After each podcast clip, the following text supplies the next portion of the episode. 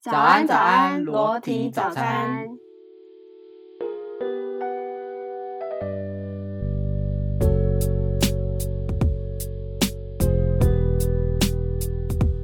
嗨，大家好，早安，我是胡宝宝。午安，我是盘子。安安，我是盛虚。哎，勋宝，你要不要吃美味蟹堡？No No，我对 seafood 过敏。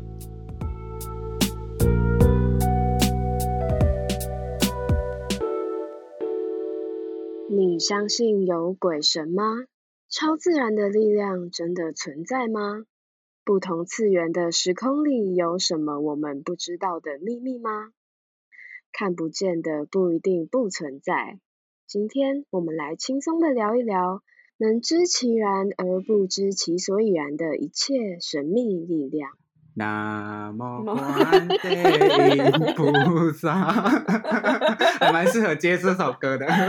我觉得这样接蛮好的。你声音好好听哦！我觉得我们上两集都在乱。就是，就是要配合啊，因为这一集就是要讲一些比较神秘的东西，所以我们要这样子讲话。今天大家都要这么的理性，没错。让裸体早餐带你一起去宇宙，好厉害 啊！好啦，进入正题。今天要聊的就是神秘学。有鉴于上一集我男朋友说我讲话太多脏话，所以这一集要减少一些脏话。然后，因为毕竟今天是聊一些神秘的，就是比较超自然的力量，所以我们今天这集就是要抱着纯净的一颗心，是的，没有要攻击任何的人，或是宗教，或是信仰这样子。只是我们三个人的感觉而已，因为信仰这种东西，它其实也是跟个人的生命经验有关呐。哦，所以讲的很好。嗯，哎，讲完啦。因为你有可能你是长在传统的家庭里面，比如说像盘子就是客家人，就会有一些比较多的生活禁忌。我可能如果没有其他因素的话，就照理来说，应该都会是传统道教或是佛教这样。哎，我觉得我们先聊大家很入手的这种神秘的东西，塔罗牌、星座吧。星座，星座，星座。嗯，星座，我觉得这个可以聊一集耶。哈，我不想聊一集耶。为什么星座可以聊一？应该是阿五很信吧？我觉得不是信跟不信，是它变成是一种安全感。安全感，平安符吗？呃，也不算是，就很像是呃，我们拍戏什么的都会要先拜拜那种感觉。然后你去认识这个人，有的时候你不知道聊什么话题的时候，你就可以聊星座。它比较像拿来抬杠的东西吧？嗯，因为我也是这样认为，就是找话题，有没没话题就找星座来聊就好了。哎，那你是什么星座的？啊，我是双子座。啊，那你就很花心喽，这种。对啊，然后就开始贴标签呐，对啊，大家就很 爱帮星座贴标签啊。像处女座不就很爱被贴什么龟毛什么，但也不一定啊。我觉得虽然说大家说处女座是龟毛，好了。你们也看过我房间呐，我房间超暴乱的。对啊，我觉得你不龟毛，你也不洁癖呀，你超脏的。也没有到脏吧？啊，那这样说乱好了，你房间就是乱又不脏有序，乱又不脏，气死！我母羊座去到处女座房间都想帮他收东西了，你知道吗？可是就是比如说龟毛，那我就会觉得哦，那我应该是精神上的洁癖。可是其实每个人都有自己的仪式感跟精神上的洁癖啊，只是可能比如说我会跟如果我认识处女座的同学朋友的话，那我们就可以一起聊洁癖，这样，然后它就会是一个还不错的开启的话题，对，哎，真的是拿来抬杠用的东西，对啊，很好用。但我后来大学的时候，我对星座有一个新的体悟是。我觉得大家喜欢看星座，就是呃，在找一个方式认识自己吧。呃，他们说母羊座可能很做事很冲动或什么东西的。我小时候就不觉得我像母羊座，因为我小时候呃个性比较谨慎，然后也比较保守一点。可是，一直到我大学的时候，我才觉得哦，我越来越像母羊座的这种感觉。呃，可能会用星座的一些。它的特征来检视自己的行为，因为我们常常就会说准或不准的时候，其实就是呃知道自己是怎么样的一个人。嗯，我有一阵子就是那时候就是公司工作很忙，就是那时候可能加班到凌晨一两点这样，然后我那时候就在找到底要到底要怎么找到自己可以解脱的方式，嗯然后就到处看星座啊，就查到自己上身是白羊。然后虽然我我就是对母羊座没有什么没有什么那个研究，然后还是去找上升白羊到底什么意思，然后去看一看，我就眼光泛泪，我就觉得干这就在讲我，哦我就是一个，他就说我是很害怕失控又害怕焦虑的人。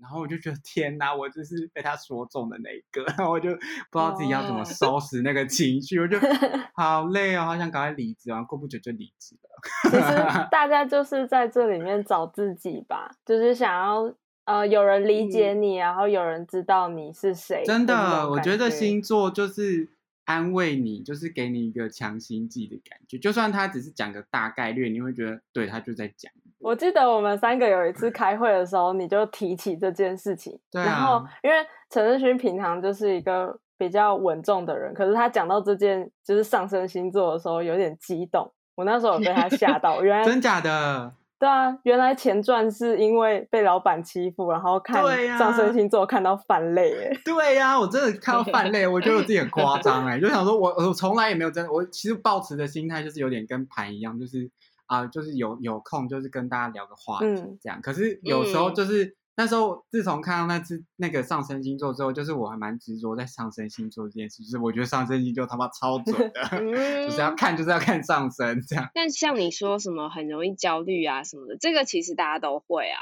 只是他把它放在你的星座的时候，好像就是专属于你。嗯，对啊，那个时间我刚好是那个状态。嗯，好啦，星座就到此为止，聊别的。阿盘，你家不是很保守吗？那你家是一个 我在讲什么？你喝醉了吗？有一点。好，阿虎讲，阿虎讲。好啦，我接我接。我觉得比星座还要更影响我们的，应该是家庭的生活方式吧。盘你是客家人，对不对？对，但其实主嗯要原因可能不是因为是客家人，是因为我们家是比较保守的汉人吧。小时候就会有一些禁忌，然后一直到我到台北的时候才发现，哎，这里都市生活很不一样。一开始会有点不舒服，就是大家怎么可以这样子活？这样不对。我一开始会觉得这样不对，这样不好。哪一个点呐、譬如说什么？就是晚上吹口哨或是吹笛子这件事情，就我爸就说晚上不可以吹任何东西，可是可以弹钢琴。啊，那就是要你弹钢琴而已、啊，对，不是一样的意我思。我小时候就很不爱弹钢琴，然后但我小时候可能想吹陶笛，他晚上我他妈都在晚，上吹陶笛耶，有只有我只有晚上时间可以吹陶笛耶。早就知道我就去你家吹了。对啊，我都在晚上练望春风啊，笑死。那你那你后来在台北还遇到什么？因为我那时候住的时候是跟呃阿胡住嘛，还有一嗯个室友是柚子，就是后来换成静静宝宝，对，嗯然后柚子搬走了这样。然后嗯静宝其实跟我生活很近，因为他也是客家人，哦，习性很像。对。然后我们就有在讨论习俗的事情，像我就说啊，我们就是鬼月的时候不可以，晚上的时候不可以晒衣服。然后他就说，哎，他也这是为什么？这是为什么？因为那个有两个说法，我刚刚查的，因为我一一直以来不知道为什么，都是我爸告诉我说不可以，然后一直到我到大学，我才有开始在质疑这件事情。嗯嗯，然后我我上网查的结果是，一是当然是他觉得衣服挂在那边，鬼月的时候大家比较容易心生恐惧，然后看到衣服在那边飘，可能会误以为是模型啊？好兄弟这样。哦对，然后另外一个是他们就是衣服湿湿的，然后比较潮湿，然后鬼可能他们会比较想要去借你的衣服穿哦，那就不要摆太漂亮的衣服就好了，然后 摆丑一点。所以像我爸爸说，如果呃不得已的话，你拿进来，你就要把它折一下再拿进来。然后我跟王静讲这件事情的时候，他就说他们家是抖一抖，把它抖一抖再拿进来。所以这两家的我习俗不一样。对，就是大家会就是对这个诠释会不太一样，跟要做的行为不太一样这样子。然后这件事情我一直都还在舒适圈，然后一直到我交了第二个男朋友的时候，这件事情有了非常大的冲突，因为我第二个男朋友他是就是我现任，他家是基督教，可是他从小可能跟着爸妈去教会，然后他嗯。到后来就是开始觉得自己是无神论，所以他那时候跟我交往的时候，他来我家，他就有一次把那个雨伞直接拿进来晒在那里，然后我就说你不可以把雨伞拿进来，你要放在外面。然后他就说为什么不行？外面又没有空间，你们阳台都是垃圾。然后我就说，处女座的洁癖到哪里去了？处女座的阿虎，啊，我上身不是处女座吗？我就说不行，他就说为什么不可以？我就说因为好兄弟他们会在你的伞下也跟着一起进来。他就用一副干你你在说什么？你在跟我开玩笑吗的那种脸跟我讲话，他就是小宝，他就觉得我疯了。对呀、然后我就说，可是就是我的宗教信仰是这样子告诉我的啊、我爸爸小时候也是这样跟我们讲的啊、那我想问一下，就是进门的那个结界在哪？是大踏入门口就就？是有天花板的地方，可能阳台还可以这样。可是阳台也有天花板呢、没有没有没有，就是室内的时候不可以撑伞就对了。结果他那时候不会吵架吧？绝我们那时候就吵架啊，然后我还跟他说什么，吃饭的时候不可以把筷子插在饭上面，因为那那样子插的话就是脚尾饭嘛。拜拜。对，那就是拜拜的时候、祭祀的时候给好兄弟或者是给神明吃的，不可以这样子。可是我平常如果没事，应该也不会把筷子直接插在饭上嘛，毕竟那也不 哎是一个我有插放筷子的方式。你是 挑衅还是？是最近的时候。哎、我还没讲完呢、反正那时候跟我现任男朋友的冲突，后来只能用我男朋友就只能告诉我说啊，不然你用一点科学的方式来告诉我好了，我就照做。然后我就只好掰出了一个伞湿湿的晒在室内，很潮湿，衣服拿进来折一下，它体积变小，拿进来比较方便的方式来说服他，他才能尊重我的宗教。但不过这件事情过后，我就有在思考宗教的事情，就是呃，如果真的不方便，只要带着不要冒犯人家的心，心存敬意就好，不要对，心存敬意就好了，不要特别去挑衅或是故意哦去。我觉得故意哦蛮没礼貌的对对，这样就嗯好了。所以我后来的想法跟他在一起之后，想法转变是这样。阿虎刚刚不要说饭的擦饭的，对，就是因为我也有擦过筷子，然后很嗯白目，因为那时候我是在忙，然后我就贪图方便，就把筷子就是插在饭上这样。不是你在忙什么？不能把它放在桌上就好了吗？是我也不会直接插在饭上啊，很奇而且。还是最近的事情，就是大概是最近在美国吗？没有没有没有在在台北的时候，然后因哦为、呃就有一些因缘际会，所以我爸妈他们都是基督徒，然后尤啊其是嗯我爸，对，然后那时候呃就是妈妈就受洗成基督徒嘛，因为她希望她就是可以上天堂，我爸也希望说自己死后也可以在天堂跟妈妈相见，所以他也受洗了，但我跟嗯我弟是没有受洗的。这个故事蛮好笑，就是那时候我就煮饭就很忙，然后贪图方便，然后因为我我很怕筷子掉或是把碗打破，我常会干这种强事情，所以我就把筷子插在，我就把筷子插在饭上，然后叫我弟拿出去这样。然后小时候不是做这种事情都会被长辈骂嘛，对，对，就你们应该也都是吧？就说哦这样很丑，或者是这样很像祭祖，或者你刚刚说很像脚尾饭什么。然后我就被我爸念，但我弟跟我就在那边窃窃私语讲干话，就说啊他不是基督徒了吗？那他干嘛要拿这个？他干嘛要 care 这个？干嘛要挑战爸爸？不是我们只是就是在讲干话而已。然后哦，对，因为他现在拜拜也都不拿香了啊，那他干嘛 care 这个？啊，我想到我小时候，因为我参加，就是因为我阿公很早就很早就过世，就在我小四的时候，反正嗯。他们是天主教的那种仪式，就是要进教堂的那种。那因为天主教有一个仪式是，好像就是他们会有一个类似牧师还是神父的，然后就会站在讲台前，然后就是请嗯。就是家人走到台前就排一个队伍，然后他嗯们要喂那个面包跟红酒吧。哦是吗？有这个对吗？对对因为我印象中我有我有经过这个桥段，但是因为我本身没有信教，然后我就没有受洗。我哥也不但是可以喝红酒哎、可以吗？因为我跟我哥排队的时候，我们走走走走到前面，我哥走在我前面，然后他就喝了红酒，又吃了那个面包，就是那嗯面包跟酒是代表耶稣的血跟肉吧，我记得。哦，对然后是的，对，然后我哥走完，他吃到跟喝到红酒，然后我就想说，哎，那我应该也可以吃到跟喝到。结果神父还是牧师就看到我，他就比了一个 no no 的手势，就是你走 开，你走 No, no 开。对，他就说我不能吃，然后我就啊所以未满十八不能喝耶稣的血，应该是吧？还是你哥看起来比较早熟、啊？我哥可能看起来很虔诚吧，我看起来就是拐瓜裂枣或者很邪门的那一种 你。看起来只是要来 没有啦，还是他眼睛会扫视，就知道你到底有没有受洗过啊。可是我哥也没有受洗过啊，我就觉得很纳闷，就是为什么我哥可以吃到，然后我没有吃到，然后我就做，因为后来就我被赶回去，我爸就说你赶快回来，你赶快回来，而且就觉得就是都已经来参加阿公的那个丧事了。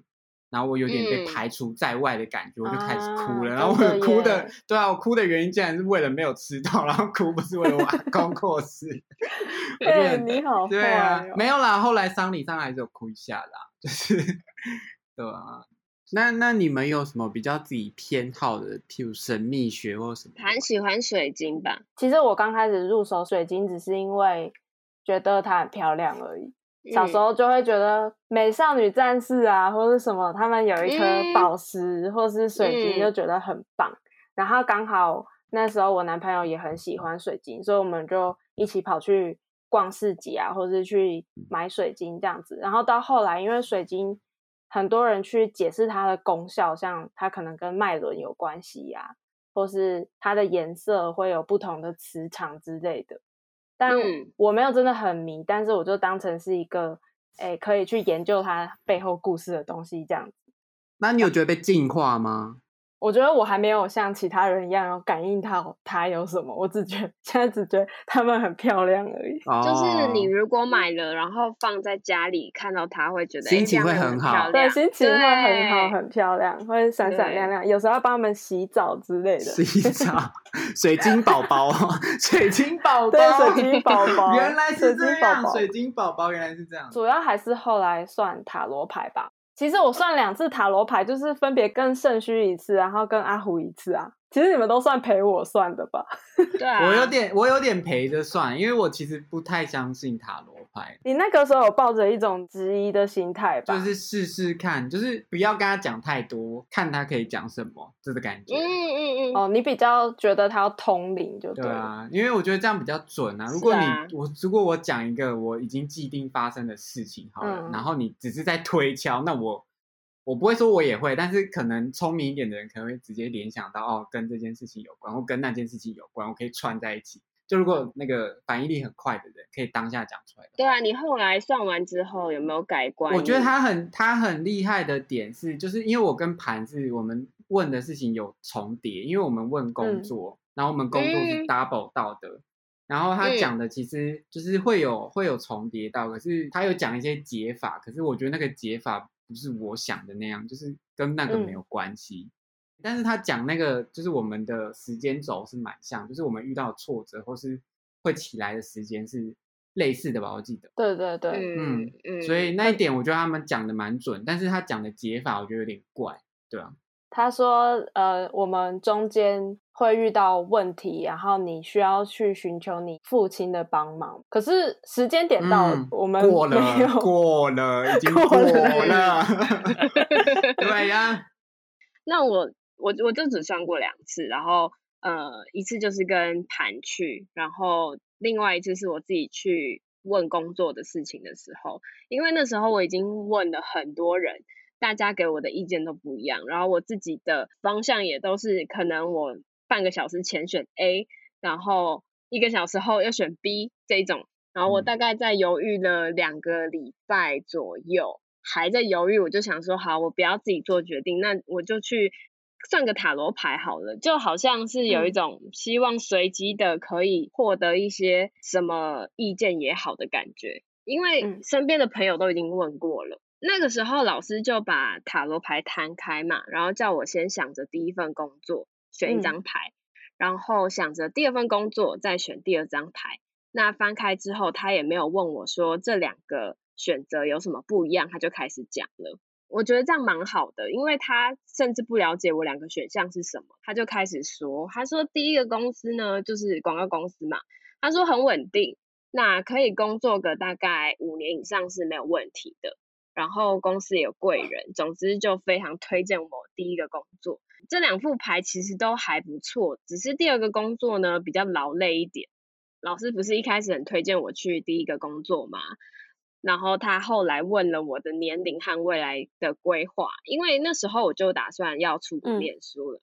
再加上那时候是二十三到二十四岁吧，所以老师听到之后就反而极力推荐我去第二个工作。反正第一个工作这么稳定，也不是我目前要追求的，不如去第二个公司去磨练一下。闯闯看。那应该就是听到你想出国，所以知道你的心性是比较对的。对对对，可能是吧。然后，嗯、我推推那个塔罗牌老师，帮他叶配吗？对，帮他验配一下，因为嗯我觉得至此都还算是蛮受惠的。他是在永春站附近的清水塔罗牌，然后找威廉老师。哇咖喱马西达，要寄发票。我不知道威廉老师还在不在啊，但是可以问一下。那他会根据不同人的状况给意见，我觉得还蛮厉害的。即便我没有讲很清楚工作的性质，他也可以讲很多贴近现实的话。还是因为你那时候真的太焦虑了，你那时候真的太对啊烦恼这件而且而且也刚好，我之前是有听说，呃，如果你要去算塔罗牌的话，最好是泡在这个两难的状态已经一阵子了，越在那个状态越久，你就比较容易有清楚的答案。所以我真嗯的是不推荐大家太常算了，也不要依赖。那 我跟你讲，我那时候看嗯。上升星座的时候，我也是这样觉得，因为他就说 乖乖牌是为了争取最终的自由，我就是被这个说服，我就想说我要哇。离职。我觉得就是在那个精神最耗弱的时候，会帮你排除你已经疑虑的事情，然后让你做一个选择的感觉，不然你犹豫不决，真的蛮痛苦的。像我们这种是没有对象的，像工作，我觉得是比较 OK 的。可是我觉得，如果你是想说，哎，这个人喜不喜欢我，然后你要算塔罗牌的话，我觉得你还不如去问那个人会比较好。真的就是或者说我跟我朋友吵架，我该不该跟他和好这种事情，你还不如好好跟你这个朋友好好谈。那你跟胡算的是怎样？我那次算，其实我没有什么特别的感觉，所以我才会继续算下去。然后一直到就是我们一个朋友是那个小简推荐我们去一间叫问世茶的，他们可以类似跟佛祖沟通。我们就是进去那个问世茶，那你就点一壶茶，喝完净化你的身体之后，那个老师就会来，大家就轮流坐到你前面。那时候去问世的时候，我一坐下来，老师就跟我说：“哎、你是一个很没有安全感的人。”他只讲了这句话，他就抓住我的心了。重点是它很便宜，它的价钱是那个算塔罗的一半而已，大概多对少？哦才三百多块而已。啊你要不要夜配一下？嗯 要不要寄发票过来啊？啊，我不要，我不要好了。如果有人有兴趣，你就私讯我们的 IG 好不好？好我们再偷偷告诉你 OK，好好不好？这样子我们就可以跟粉丝互动哎。有我我们只有朋友，我们只有朋友可以没关系，以后好啦以后如果十年后你听到这个，还是可以私讯我们。好了，但我不要，希望三年后，三年后。嗯好，三年后，三年后，反正就是呃，他一说我没有安全感，我就整个心被他抓住了。我就觉得老师，我都听你的。然后他就说他建议我回公司上班，嗯，因为我那时候是 freelancer 嘛。那你真的不听话哎、我我那时候就跟他说，我也很想回公司上班，可是因为我现在有呃有做一个原创原创。，对我们三个就是有一起做一支呃原创动画这样子，所以我没有办法马上回公司上班，尽管我嗯状态是这样子。他就说：“那你赶快做完这个案子之后回公司，因为你很没有安全感。我”我那时候就觉得哇，老师你真的是太嗯懂懂我了。对太懂我了。我就说我就想问爱情，然后他他掐指一算，他就跟我说他有掐指吗？没有掐指，他就 是他就是 他就就是想了一问想，问一下问一下他身后的佛祖之后，告诉我哦说，嗯，你三个月后会好。我那时候想说，天哪，三个月后会好。然后我一听到是三个月后的时候，我就想说，干租约到期的时候，三个月后我会好话，那我一定要搬。因为你们住在一起啊，所以就是有租约的问题，所以才要处在一起。然后老师就突然断言一个三个月后就告诉对啊，前面两个算塔罗牌都没有告诉我这件事情，他们都没有抓住我的心。所以时间点很明确、欸，对，不时间点太明确了，所以我就觉得老师你怎么知道我三个月后租约就到期？所以他又紧紧抓住我的心。所以我嗯后来听完，我就觉得我整个人就神清气爽起来。我那个时候的低潮，就从这次算命之后，我就立定我的方向，就是好，我我决定要搬家。主要是算完这件事之后，我心里有一个感觉是，就是这一段路程，我觉哦得比较像是变相是一种心理智商的感觉。对哦对，他有没有讲中你的心情，只是他用神秘学的角度来告诉你，因为你身边朋友一定知悉你的状况嘛，所以他们讲了，你可能会觉得不想嗯听对，不想听，因为你知道我这件事，你自己去推敲的感觉。可是神秘学就是嗯可能也不你不认识你，就是一个素素昧平生的人，突然讲一个嗯你很熟悉的事情，就会觉得哦，好像可以信一下，因为他好像挂着一个老师的名号，然后又嗯突然嗯讲的很。贴近你，就会相而信一且下。我老实说，我觉得这些人一定会见识过很多人，因为他们会算像算塔罗或是问世的，他们每天可能就是十几二十个人在遇，然后会找上他的人遇到的境遇可能都差不多，都是现在人生遇到可能有一点选择困难，或是说真的有遇到困难的人，所以嗯给、嗯给这些人的建议啊，或者说，哎，我看这个人的状态，我大概就可以知道，可能有点像统计学吧，就可能是这一类的嗯。人，那给什么样的建议会比较好，这样子。所以我后来就嗯。觉得这比较像心理智商的感觉，只是嗯。用神秘学的角度来跟你谈谈你的人生。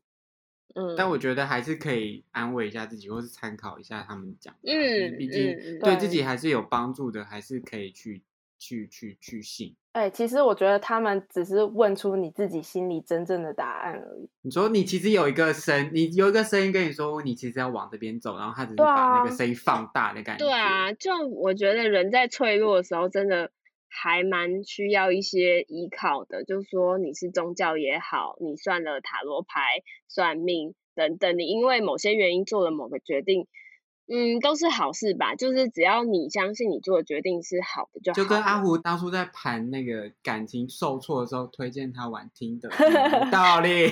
听的也是一种 新型的宗教，对是啊，对就是啊，那你也是一个教头哎、那我们要是不是要创一个听得教？我我觉得我自己，我怎么讲，塔罗牌或是什么什么魔法或是什么其他都不太信，就是我觉得我没有那么相信，但是我蛮信的是那个就是姓名学，因为我自己的哦名字是算来，对啊，我自己名字是算算命哎来，虽然我妈、哦嗯不不过台湾人几乎都还是会算名字吧？对啊，算名字，啊我觉得算是一个大家蛮普遍会去相信的嗯一件事情。不是前阵子很多什么鲑鱼什么 但是我觉得改名字这件事情对我来说，我觉得我如果要我去改，我不会轻易去改，因为我的名字是算来，所以我觉得就有一个还蛮有意义的。就是我妈那时候刚生我的时候啊，她把她讲的很神秘了，但是我也不是真的知道那件事情。但是她跟我转述的时候，她就说，就是哦，那她那时候在房间，就是在那个产房休息的时候，不是产房，就是在那个住院病房。随便，反正就是那个地方。你说在月子中心的时候吧？之类的，就是月子中心休息的时候，然后就是进来了一个那个姓名学的专家，或是算命仙之类的，然后他就突然走进我妈的那个产房，然后我妈就吓一跳，她就想说这个人是要哎干嘛？医院是可以这样随便进去没有，我在想，啊可能以前可能可以，可是现在应该是不行，因为我刚刚嗯想象的画面就是他是道士，然后穿黄色的衣服，可能就是一个有点类似要推销的那种人吧。反正我妈就穿西装打领带啊？有可能哦，就是卖房地产的那一类反正 他就进来跟我妈说，就是哎、就是你是不是刚生小孩？然后我妈就说对，然后他就说哦，那你这个小孩要不要我帮你取个名字？我妈那时候就跟我说，她就半信半疑，然后她就说就是好啊，不然就去去看好了。就是我有个嗯哥哥，他就问我妈说，就是那个哥哥的名字叫什么？因为我哥的名字是有一个杰字，是周杰伦那个杰，就是一个木、哦，一是个下面是火的，对，一个木，然后底下一个火，然后就是有火嘛，就代表说他这个人比较直觉的想象，就是他这个人比较脾脾气比较暴躁，然后又有一个木头，然后就烧的更旺的那种感觉。对，然后他就跟我妈说，哦，你第一个小孩哈，就是脾气一定很差，就是一定会就是叛逆啊或什么的。然后我妈可以就说给你哥哥听到吗？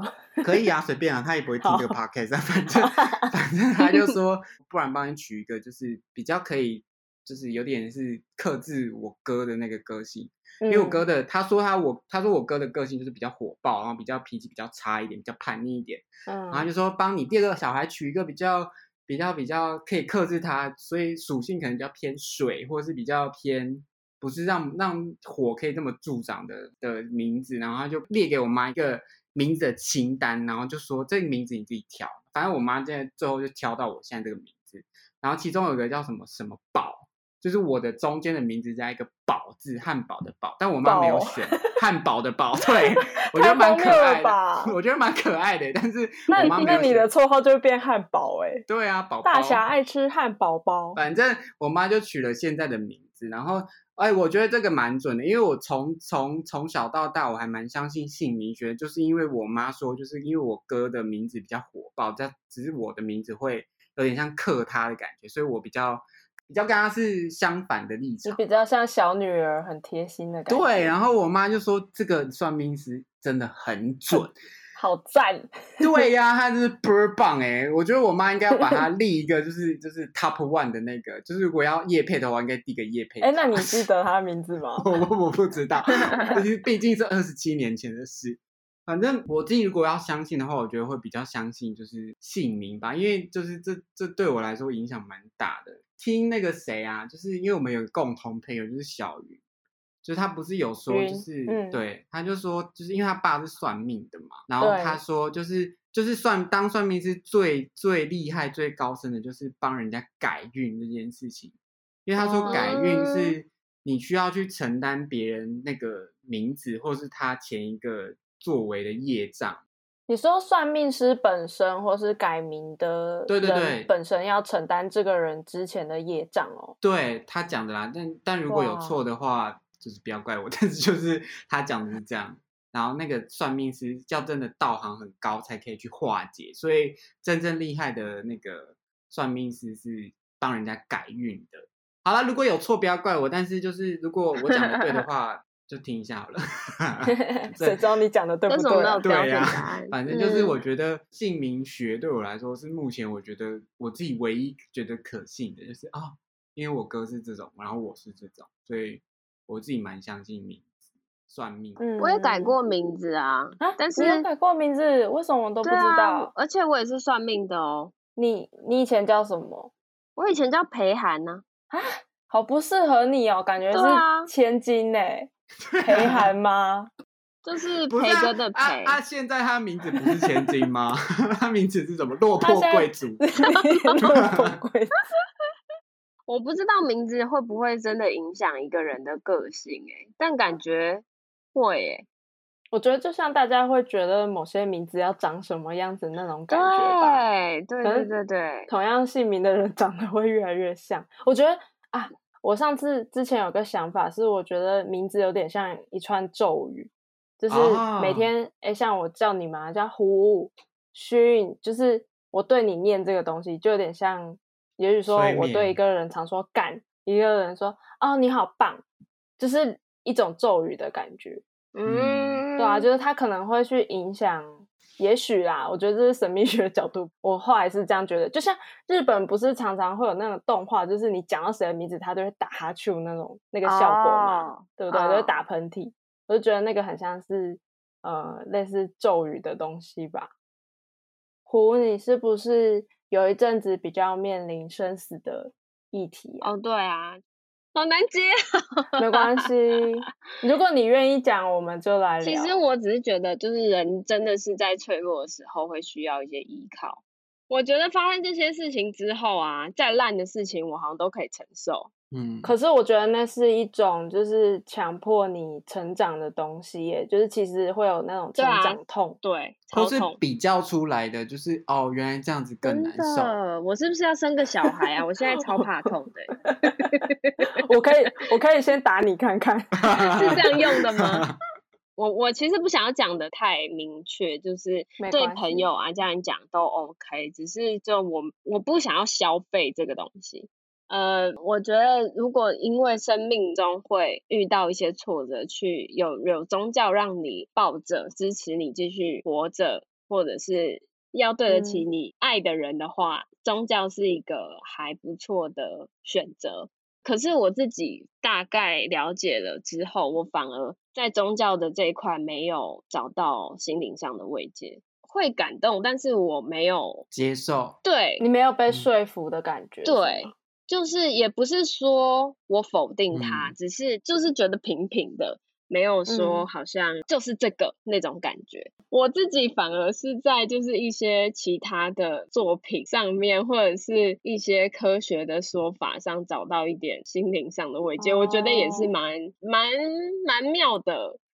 这样讲会不会很中二啊？我觉得 艺术也是一种信仰。我觉得是，我觉得是，是啊，是啊，就是如果你透过画画或者是什么去抒发你的心情，去嗯表达你自己，把在你心里面积了很久的东西丢嗯出来，这个是一个还不错的方式。呃，因为那时候就一定会想说，那人死后会是一个什么样的世界？灵魂离开身体之后会长什么样子？他们会去哪里？他们会跟我们是平行宇宙吗？是不是其实还是在同一个世界，只是不同时空、不同的频道的那种感觉？我自己喜欢的解释反而是《哈利波特》欸。在第《哈利波特》第七集的时候，就是会爆雷吗？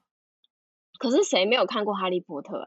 谁想要看《哈利波特》没看 还不去看？盘不知道哎、我有看过啦。OK 反正他要去找伏地魔赴死的时候，他在昏迷的时候就来到了一个全白的王十字车站。他在那边就遇到了邓布利多，然后他们经过一番对话之后，邓布利多就说他要离开了，然后哈利就问他说他要去哪里。邓布利多好像没有回答，但是呃，书上就是写说哈利知道邓布利多要继续走下去，就很像这样。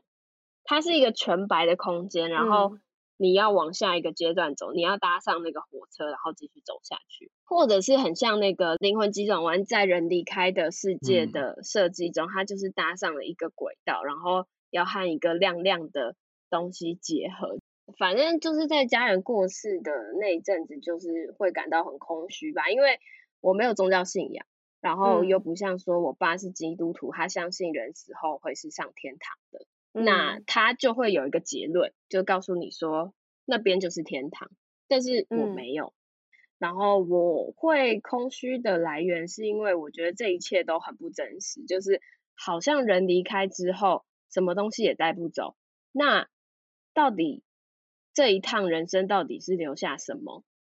因为人离开之后，你会有一种很很妙的感觉是，那什么事情可以证明人真的存在过？遗物可以记得，但是回忆这个东西到底是存在在哪里？它存在在它的记忆体是储存在哪里呀、就是我们碰不到。我小时候第一次感觉到生死，其实不是真的，不是真的有人过世，是我觉得我爸妈会离开我这件事情对我没办法接受，就是第一个想到就是死掉，可是我没有真的嗯接受过死掉这个概念。可是有一天突然晚上做梦，觉得就是我爸妈就是他们离开我会消失的这件事情，对我来说是一个很严重的事情。那一阵子就是有突然意会到死亡这件事情的时候，我就突然好难过，就是我不敢跟我妈讲，可是我就觉得这难嗯过讲出来会让觉得就会让我妈觉得很难为情，可是我自己放在心中我就很难受。然后有一次就突然躺在我妈旁边，就说：“如果你离开我，我会，我觉得我会，我突然想哭我，反正就是、哦我突然觉得，就是我 跟我你妈讲这件事情之后，我妈就觉得哦不会啦，你会，我会一直陪你到你长大，因为自己没有碰到过，就嗯真的是自己的直系亲属，除了除了爷爷奶奶，爷爷奶奶跟我没有很亲，所以小时候想到那件事情之后，会觉得很很恐慌，会很害怕。嗯嗯呃，我记得有一次大学的时候，就是阿虎他好像家里的狗狗过世了，有的时候会嗯听到你在房间在偷哭。然后我记得事情过了一阵子之后，我跟你聊到这件事情的时候，你有跟我提到一个概念：如果有一个东西离去，你会一直想留在原地，等它什么时候会回来？你会不会我往前走，就是把这个东西忘掉？可是你怎么知道它不会在未来等你？你那时候可能讲的是一个概念，可是我就把这句话一直记着，不管我人生中可能失去什么东西，不管是呃生命也好，或者是说呃人也好，或是一段关系也好，我就会觉得，也许未来我们可以用别种形式相见。不是，我只我只是觉得就是。为什么我小时候这么有智慧？我觉得只是只是忘记了而已。你刚刚讲的时候，我我有想起来，对我有想起来这件事情，就是我觉得很像那个电影的《我的蓝莓叶》吧，就是他哦他没有办法从跨过一条街去认呃去跟这个人相认，可是他选择另外一个方式，就是他穿越了地球，他就是选择另外一个方向是背对着这个人的，但是地球是圆的，所以他嗯走了一圈之后会相遇。我现在还是没有办法去坦然的接受这件事情曾经发生过。其实我也是很坦然的讲，我没有办法坦然的接受。但是至少就是我觉得嗯有一件事情很欣慰是，当你认识朋友，在一个比较长的时间的时候，他们会帮你记住你某个时刻的样子。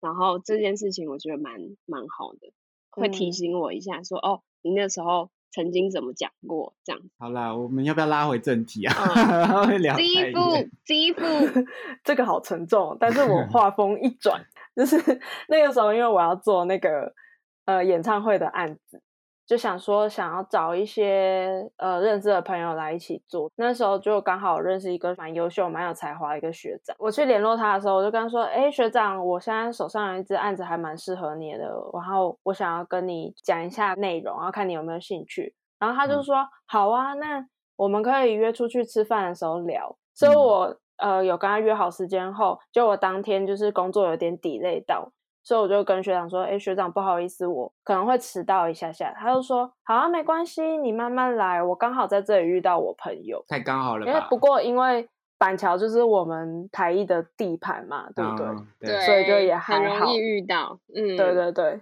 他就说没，等一下我们也可以一起吃饭，然后我就太尬尴尬了吧？哦对对啊，我就说他们是谁，然后学长就回答我说：“你来就知道了，我可以介绍给你们认，介绍给卖什么你认识。关子啊？”对啊，我到现场之后就看到除了学长之外，还有两个朋友，一一男一女。我就问他们说：“哎、你们是学长的谁呀、他就说：“呃，朋友。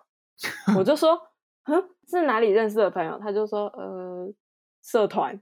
啊，”然后我想说，所以他们也哦不敢不敢就是直讲接讲，是不是？对他们没讲什么，我想说是很不熟 hiểu。我们入座之后，他们就开始呃自我介绍，他们就说：“哎，我设计系的，然后这个是你们学校那个国乐系的。”我就噼里啪啦开始跟我跟学长聊那个案子的时候，他们又开始想要打断我，他就只是隔壁的那个小学妹说：“哎，你要不要分享一下我们在外面上课的内容啊？”他就说：“哦，我以前就是读书的时候会比较容易分心，但是我去社团之后，我学会打坐，我看书就比较专心了。然后我学长嗯就说：“哦，我以前肚子啊、肠胃其实不太好，去社团之后跟老师学习，就开始肠胃比较顺了。”心也嗯比较定，然后所以我那时候做那个呃作品的时候做的还不错，然后有一些成绩这样子。然后那时候就觉得哇很有趣欸，他们感觉就是要拉我进宗教的。我那时候觉得我需要一个宗教，因为那个时候其实是我脑袋是不觉得我有生病的，可是我身体已经没办法，就是照我想的东西控制了，眼嗯睛没办法看着荧幕，然后手也没办法画东西。从那次之后，对自己的身体就是不太信任，所以觉得死亡离我很近。其实没有，嗯只是我那时候就开始不信任生命，所以我觉得我可以听听看他们的宗教的解释，或是说他们的一些教义方面的东西，所以我就开始对他们有兴趣，然后开始问。那个大学长可能就会觉得很意外，就是他们可能之前碰壁过很多次，他就说：“哎、你跟嗯佛很有缘呢、他就这样跟我哪讲。哦，然后我那时候也会觉得，哦，这好像也是一个不错的选项，然后而且是有学长嘛。后来聊聊之后，我就觉得，哎，好像有兴趣可以去听听看他们的上他们的课，或是去参加他们的一些活动这样。然后学长还送我回家，我就说我就有点兴趣，我就问他说，如果入你们的宗教有哪一些，就是呃可能要缴钱吗？会吗？会要缴钱吗？还是说有一些规定啊？他就说嗯，其实也可以不缴钱，可是我们有入会费三百块。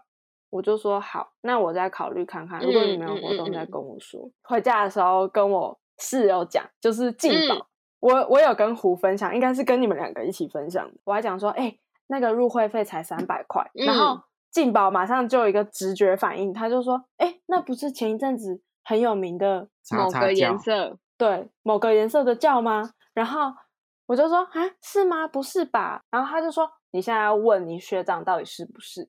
然后我就私讯学长说：“哎，你们是那个叉叉叉教吗？”他就说：“是。”我就开始突然从那个很想去参加他们活动中，慢慢拉回现实，拉回现实的状态。后来我挂完电话之后，就跟静宝说：“哎，真的是哎。”结果真的是那个叫哎。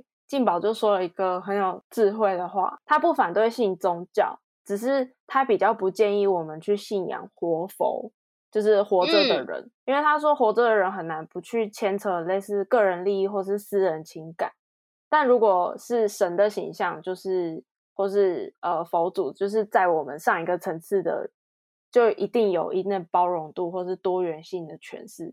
所以我觉得宗教本意一定是好的，只是它太容易被拿来当成就是操纵人心或是谋求个人利益的工具这样子。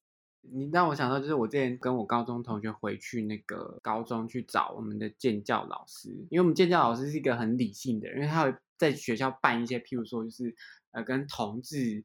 就他会找一些大学的同志回来高中跟大家就是讲一些哦，同志不用太害怕，因为就是这个社会其实已经很开明啦，你要接纳自己的性向或什么什么的。就是我觉得那个老师已经是一个很理性的人，哎，他很先锋哎。对啊，他已经是一个很前卫的人。然后结果结果后来我大二还大三回去遇到他之后，他就说：“哎，就是我跟你们讲哦，就是警卫北北有话想要跟你们说。”我们说：“哎。”警卫北北又不认识我们，然后就我们就到警卫室之后，然后警卫北北就看着我们就说：“哦，对啊，就是我最近呢，就是眼睛不太好，啊看不清楚，看不清，快接近失明的状态，就是有点靠近那个宗教之后，他就觉得哦，他眼睛越来越好。然后就我们建教老师就突然帮腔说：对啊，就是那个宗教 让警卫北北有看得到光明的一天。然后我们想说：哦。”我们是有点上当，就是有点踏入他的陷阱，就觉得天呐，你是不是在开始要这么？对呀，然后因为而且他给我们的印象就是他一个比较理性的人，可是他相信一个比较，也不是说这个宗教不好，就是他有相信他相信的那个地方。可是我我自己比较没有那么取信于那个治疗的力量，所以我会觉得就是他讲的话，我会觉得哎，有九分我是不相信。讲完之后，我觉得这个老师就是让我觉得哦，好啦。没关系啦，就这样吧。我们的缘分到此为止，我们可以回去了，然后不用来特地见你了。这样感觉，反正因为静宝讲的那句话，后来谭有转述给我，我自己蛮相信这件事，就是活着的人比死去的人更能可以去，因为他比较靠近现代，所以他可以比较取近于现在的知识，或是现在的时事或什么，可以比较。操纵人心，应该这样讲吧？就是我觉得，如果他真的往不好的地方去，可能会比较严重。我觉得应该就是说，你缴了那么多钱，或者是你上了那么多课，你听了那么多话，可是却一点用，对啊，一点用都没有。但我觉得那个警卫好的地方，就是他他相信他有得到治疗这件事情，就是好的。但我也不能。嗯，我觉得应该就是。这个东西，不管是宗教还是影视作品，或是一句话，有没有说服到你？对，我觉得这些目前遇到的宗教没有说服到我，就只是这样。嗯，可是那个问世茶老师有。哦。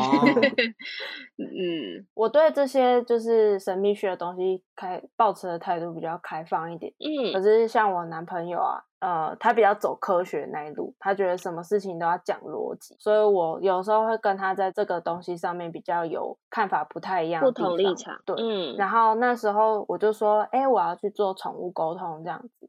那个我家猫咪叫雨山，就是 玩偶游戏里面的国民初恋雨山秋人，没错，他叫雨山。然后我想要跟雨山说我要搬家的事情。因为我后来会住在一个十二楼的公寓，所以我就跟他说我会住很高的地方。那个宠物沟通师就跟我说，雨山只给了他一个哇，会住这么高的地方的那种情绪。然后我问他说：“你可爱耶？”嗯，我就 说你喜欢吃什么啊？他就说他喜欢吃干干，我就会觉得啊，他真的他就是很喜欢吃饲料诶，他根本就不喜欢吃罐头。罐头是什么？干干就是干粮。就是饲哦料啦。然后，嗯、我做了两次那个宠物沟通啊，第二次跟第一次都说他很喜欢吃干干，这都是对的。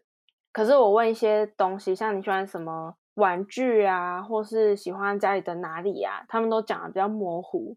直到我讲了一个东西说，哦，我们之后要搬家，不会跟这个男生再住在一起喽，就是我的男朋友。然后他就回说，什么不会再住在一起吗？那他会不会来看我？然后我当下听到这个，我就很想哭。其实我自己也不太，也舍不得离开我男朋友。那个时候，就算不确定是不是雨山的情绪，我听到那个，我都会觉得宠物沟通其实是在安慰主人，因为其他的问题都是模糊的。雨山只对这个议题有更多的回馈，然后更多的情绪这样子。我当下其实他在讲，嗯，那他会不会想我？他会不会来看我的时候，我就有点想哭了。然后我后来觉得，老实说，这一路啊，问世啊，算塔罗跟宠物沟通这个过程，都是在做我自己的智商的感觉，跟希望这些人问一些问题，来让我自己开始想我自己真的要什么东西这样子。所以我觉得嗯老师给一个很正向的答案，我一定会找出那个答案是什么，可以让我自己好起来。然后事嗯实上也慢慢的变好了，所以我觉得最重要的还是有大家有朋友支持动我，算动然算，后重点还不是因为这些老师说了什么啦也，但是是他的确可以给你一点点人生的方向，这样。所以有时候听一些老师讲的话，或是看一些可能你平常不会接触到的东西，如果呃新的东 西总是会给我们有一些比较特别的刺激吧。对啊，我觉得可能就是因为我们都叫他老师或师傅吧，总觉得他嗯好像比我们厉害。有一个阶级 在，对啊，因为你看你朋友可能感情也不是谈得很顺，还要跟你说 教。对但老师说不定离婚五次，然后跟你讲一个，但是我们不知道啊，就会觉得干他就是老师。可是你看你朋友没谈过恋爱也要碎嘴你，就觉得你凭什么啊？你对管啊我？你根本没谈过恋对爱，你管我干嘛？你这死处女或是死处男，对吧？凭什么讲我 之类的？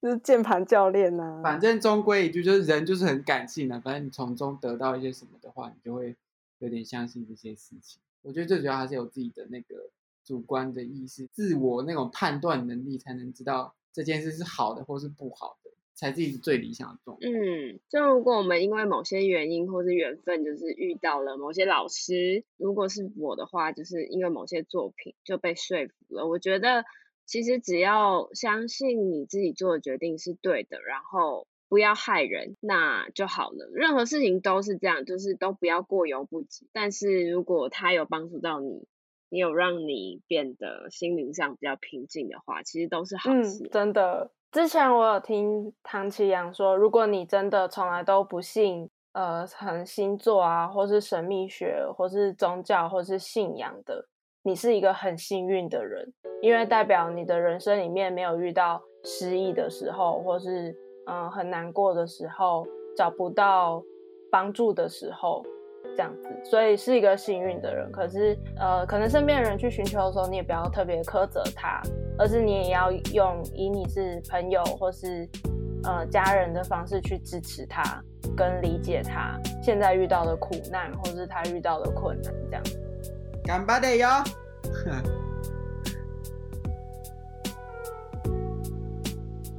霹雳卡，霹雳拉拉，波波丽娜，贝贝鲁多多喝水水，平安喜乐。这是我们第三集的 podcast，希望大家喜欢。虽然有点沉重，但是希望大家听得开心哦。啊、欢迎追踪我们的 IG，Naked That Breakfast，我们下集再见，拜拜拜喽！拜拜。我们下集聊个首都，聊个轻松一点，我觉得我们来个无脑的轻松的，聊这集个无脑。真的不行哎、哎、干留一个最难剪的给我哎、我操！对啊。真的。